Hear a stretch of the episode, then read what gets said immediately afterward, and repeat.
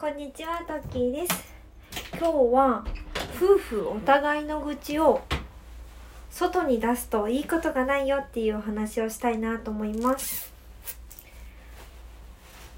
私の以前の経験なんですけども、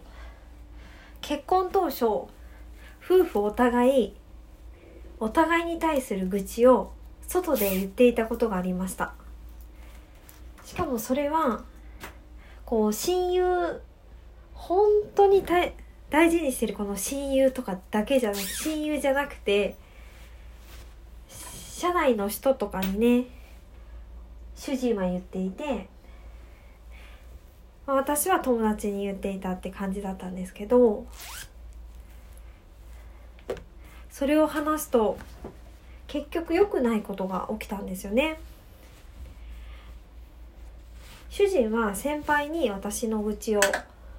言っていてその先輩はすごく愚痴を聞くのが好きな先輩でしたこうどっちかというと夫婦仲いい話ではなくてこうあそこすごいギスギスしているよじゃないけど揉めてるよっていうような話を言いふらすのが大好きな先輩だったんですよね。でまあ主人もきっと多分面白がってくれるからすごく聞きたがってくれるから自分に関心を持ってくれるからとかいろんな理由できっと一部をね話してたなと思うんですけど、まあ、その先輩にうちにお邪魔した時に言われたのがそうそれが夫婦の会話のネタになってるからって言われたんですよね。あこれ面白がられてるだけだなっていうふうに感じました。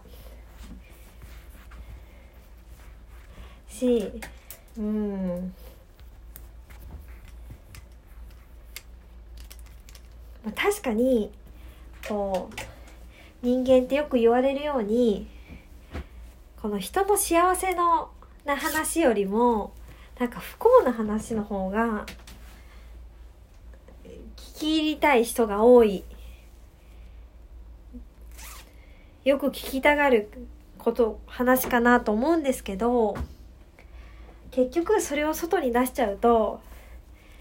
なんか広められちゃうし そういった目で見られるし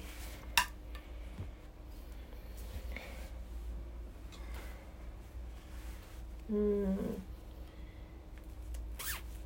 よくないですよね。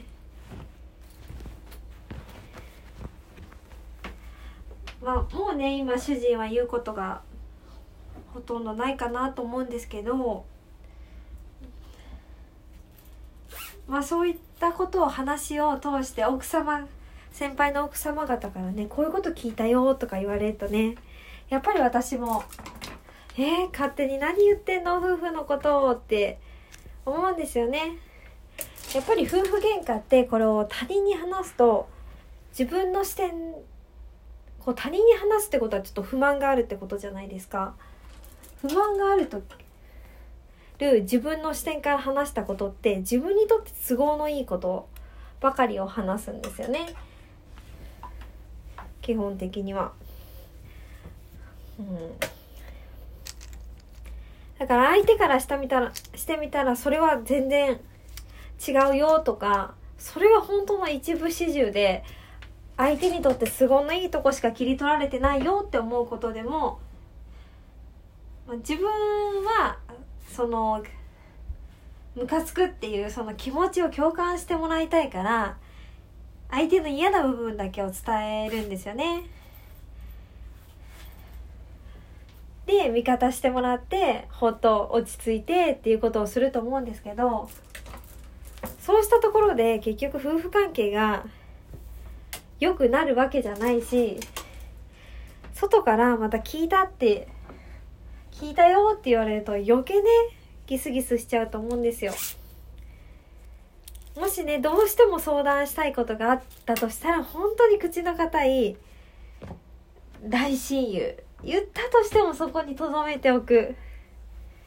もちろん言わない方がいいと思うんですけど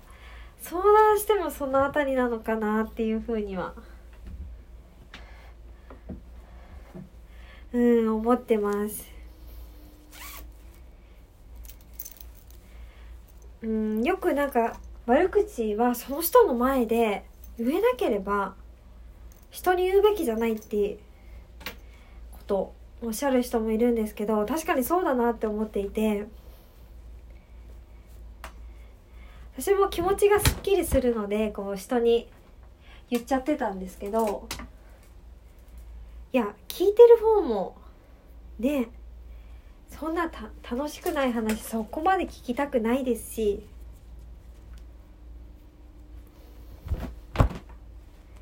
うん。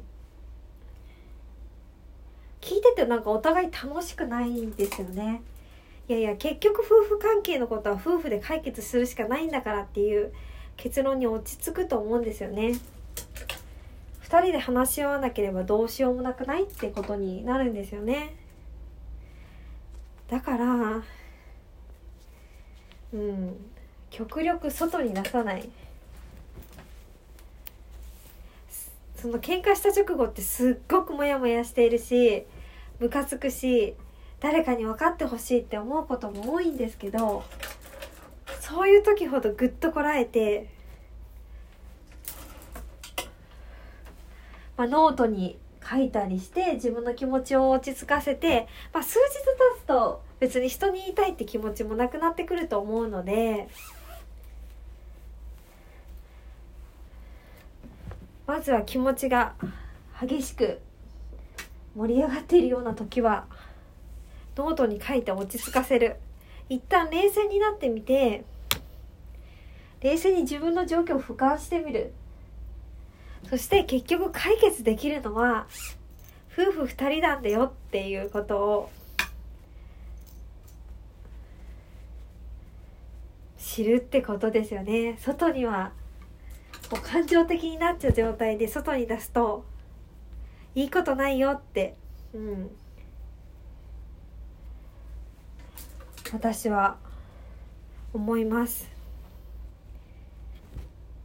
こう私は親友幼なじみに話したことがあったんですけど結婚当初。こうで幼なじみだからまあ話しやすくてこう話しちゃったわけですけども結局思うのがこうじゃあ次にその幼馴染に会った時は仲直りしていても「ああれ大丈夫だった?」とか結局なんかすごく前のことに話が戻っちゃってそれをまた話さなきゃいけないことになっちゃうんですよね。そういうもう目で見られちゃってるから主人もそういう目で友達からそういう色目まで見られちゃうとなんか関係って良くなっていかないですよね。なのでもうそれから私一切言わなくなって